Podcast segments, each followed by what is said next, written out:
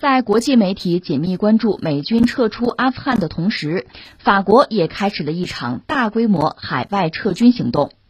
六月十号，法国总统马克龙宣布结束在非洲萨赫勒地区的新月形沙丘行动。法国官方对此给出的原因是，法国军事部署难以代替当地的治理，前者起到的作用也不如当地实现政局稳定来得更大。八年前。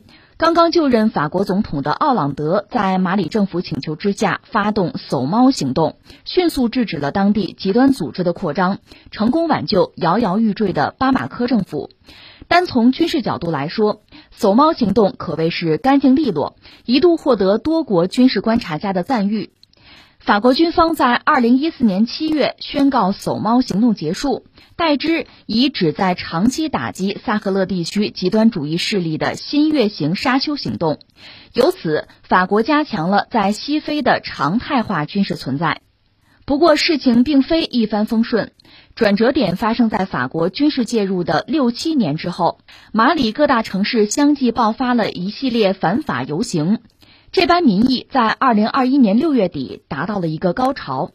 有媒体表示，美国在阿富汗的经验已经清楚地表明，即便是装备精良的西方国家军队，假使想在打击叛乱组织上取得成功，更重要的是当地民众的支持。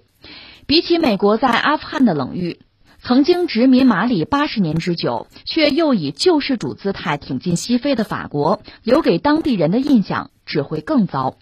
啊，这个世界真是很有意思。现在全世界其实都在盯着阿富汗。你看，我们节目也多次在关注阿富汗，离我们近吗？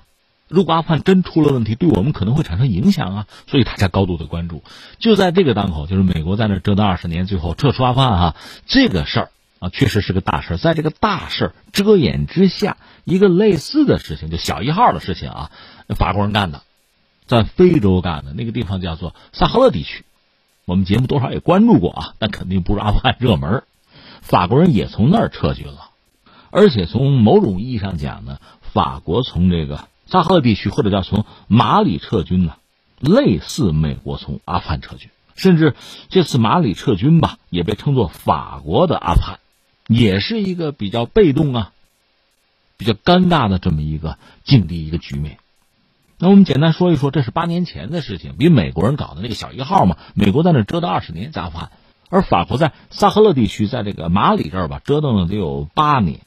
话说在八年前吧，当时是马里政府是请求法国帮忙，法国出兵，为什么呢？极端组织啊，极端组织扩张，我们管不了了，控制不住了，所以当时这个马里政府是摇摇欲坠，向法国方面求援。法国总统叫做奥朗德，当年啊。这个和阿富汗不一样，阿富汗可没有请美国人出兵，是美国人当时全球反恐嘛，觉得阿富汗的塔利班跟基地组织沆瀣一气，所以才出的兵。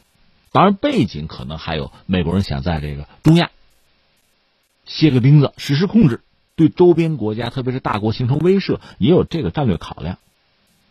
那你说法国出兵马里什么意思呢？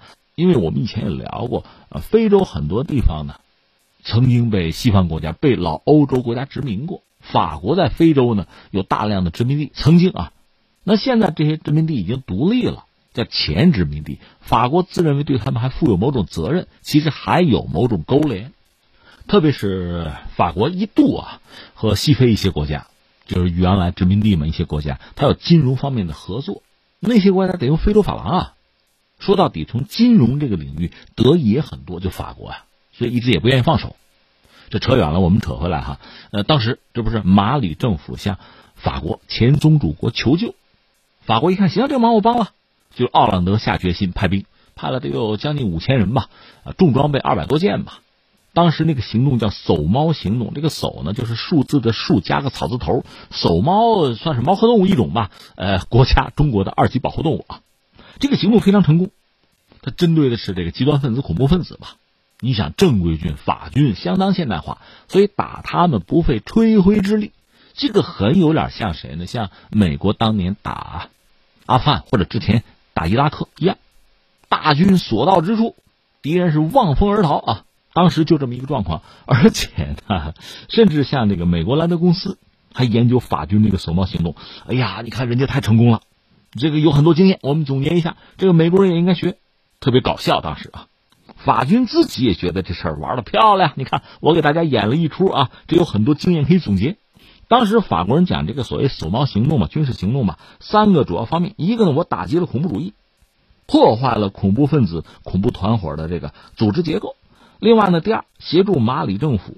协助马里的军队阻止极端分子攻击首都，他首都是这个巴马科呀，维护了整个这个政权的合法地位，确保马里民众的安全。再有第三，帮助马里恢复了秩序啊，恢复领土完整啊，捍卫了主权。而且呢，这个任务逐渐的我还要交给，就移交给马里的军队。你看我法国这事儿做的漂亮吧？大规模的行动，有这个空袭，有地面行动，稳定了局面。但是呢，但是事情不像法国人想的那么简单啊！你人去了，军队去了，也就走不了了。然后这一拖，不有词叫以拖代变吗？真的就变了。法国这个军事介入得有六七年，形势发生很大的变化。这回呢，已经是马里吧，各大城市人民游行啊，群众游行反法。到了这个去年二零二零年初吧，呃，这时候法国总统马克龙了嘛。就召集相关国家，这个呃萨赫勒地区吧，五国有个五国集团，咱开个会吧。这时候马里的民众已经是高喊打倒法国了，希望这行动早点结束啊。法国国旗都让人家烧了，然后这波民意在就前不久吧，六月份达到一个高潮，就马里的民众各种反法的这个群体啊，各种抗议示威啊，法国军队滚出去，就这样子了。你说，哎，不对呀，不对呀，咱这美国人咱不说，法国人这是你请来的，而且针对这个极端分子作战行动又那么成功，怎么你们翻脸就不认人啊？哎，这个我们就要感慨一下啊。呃，一个呢，法国和马里和这个萨哈勒地区，我们讲它是有渊源的，是一个宗主国和前殖民地的关系。这个你还真别小看，它不是说联合国维和部队，还真不是这个关系。因为有这个关系，所以马里才向法国求救。八年前，呃，法国才出兵。但是实际上呢，这个关系毕竟是曾经的过去的一段往事，和现在两国关系还真的不一样。你看，那政府总是要换届的，现在马里政府和当年那个已经不一样了，对法国也不是言听计从了。最关键的，我觉得总结下三点：第一点呢，法国当年出兵啊，确实针对极端分子、恐怖主义啊，打得漂亮。你正规军吗？但是你是不是真正给我解除了恐怖主义的威胁？极端主义的威胁没有啊！如果真解除了，法国人早就可以撤了。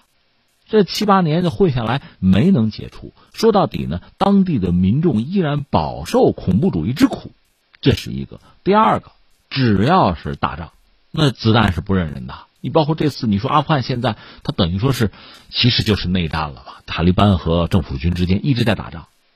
那中国方面说什么呢？中国公民能撤尽快撤走。我们很清楚，枪子儿不认人啊！我们就说这个塔利班现在所谓叫什么势如破竹，它是个松散的组织，它内部也很混乱。你以为他这个最高领袖能够一言九鼎、说话算数？我们说他倒是想，他想对外做各种承诺，能够维持和各国的关系。他手下他不一定真正控制得了，尤其是这种他比较复杂的这种极端组织。他可能手下各个分支各有算计，各有利益。现在大家共同的目的还有，将来真的，比如说塔利班占了这个阿富汗之后，这个政权到底怎么搞，那还是个问题呢？为什么要搞酋长国，对吧？扯远了，扯回到马里也是这个样子。一个呢，法军既然是作战行动，那就是坦克大炮，那是杀人呐。那有没有杀错人？我曾经看到一个报道，他们就轰炸，轰炸实际上是个婚礼现场。你说有没有恐怖分子？有仨，炸死几个人呢？二十多个人。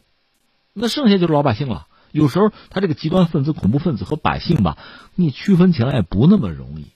他穿上个袍子就放羊去了，那就是百姓；拔出把枪来就是极端分子。所以你一展开作战行动，七八年，你想杀多少人？有多少是误杀、妄杀？那当地民众的生活受到极大的影响啊、困扰，他能受得了吗？况且刚才我不是讲吗？恐怖主义这个问题你也没有给我解决啊。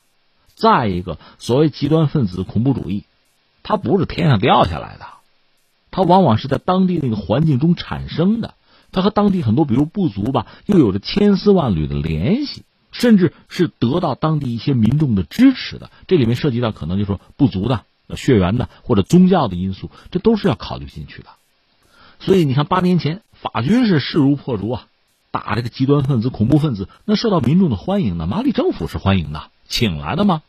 但是这个问题就是恐怖主义这个问题、极端分子这个问题就没有解决。七八年耗下来，大家开始讨厌你了，法国人你滚吧，就成了这个样子了。类似这样的问题，其实西方很多老殖民者在海外用兵都遇到过。大家给你算算旧账吗？当年你殖民我们的时候，你做了些什么呀？所以你看，这前段时间法国也好，德国也好，都为当年这老殖民主义犯下的那个罪行都得道歉呢。这真应了这个香港电影那句话：这出来混总是要还的。以前你做过恶，那账没有算清楚，你再怎么改头换面，我们一算这个旧账，还会算到你啊。道歉吧，光道歉不行，你得赔偿啊。这就是个很复杂的问题了，所以现在法国面对这个状况，马克龙等于说也是紧急止损。这个派兵还真不是他派的，奥朗德派的吗？但是现在这个账 跟你算吧，而且法国明年有大选，马克龙还想连任。其实现在呢，他撤军也算是个明智之举，因为全世界都盯着美国从阿富汗撤军呢。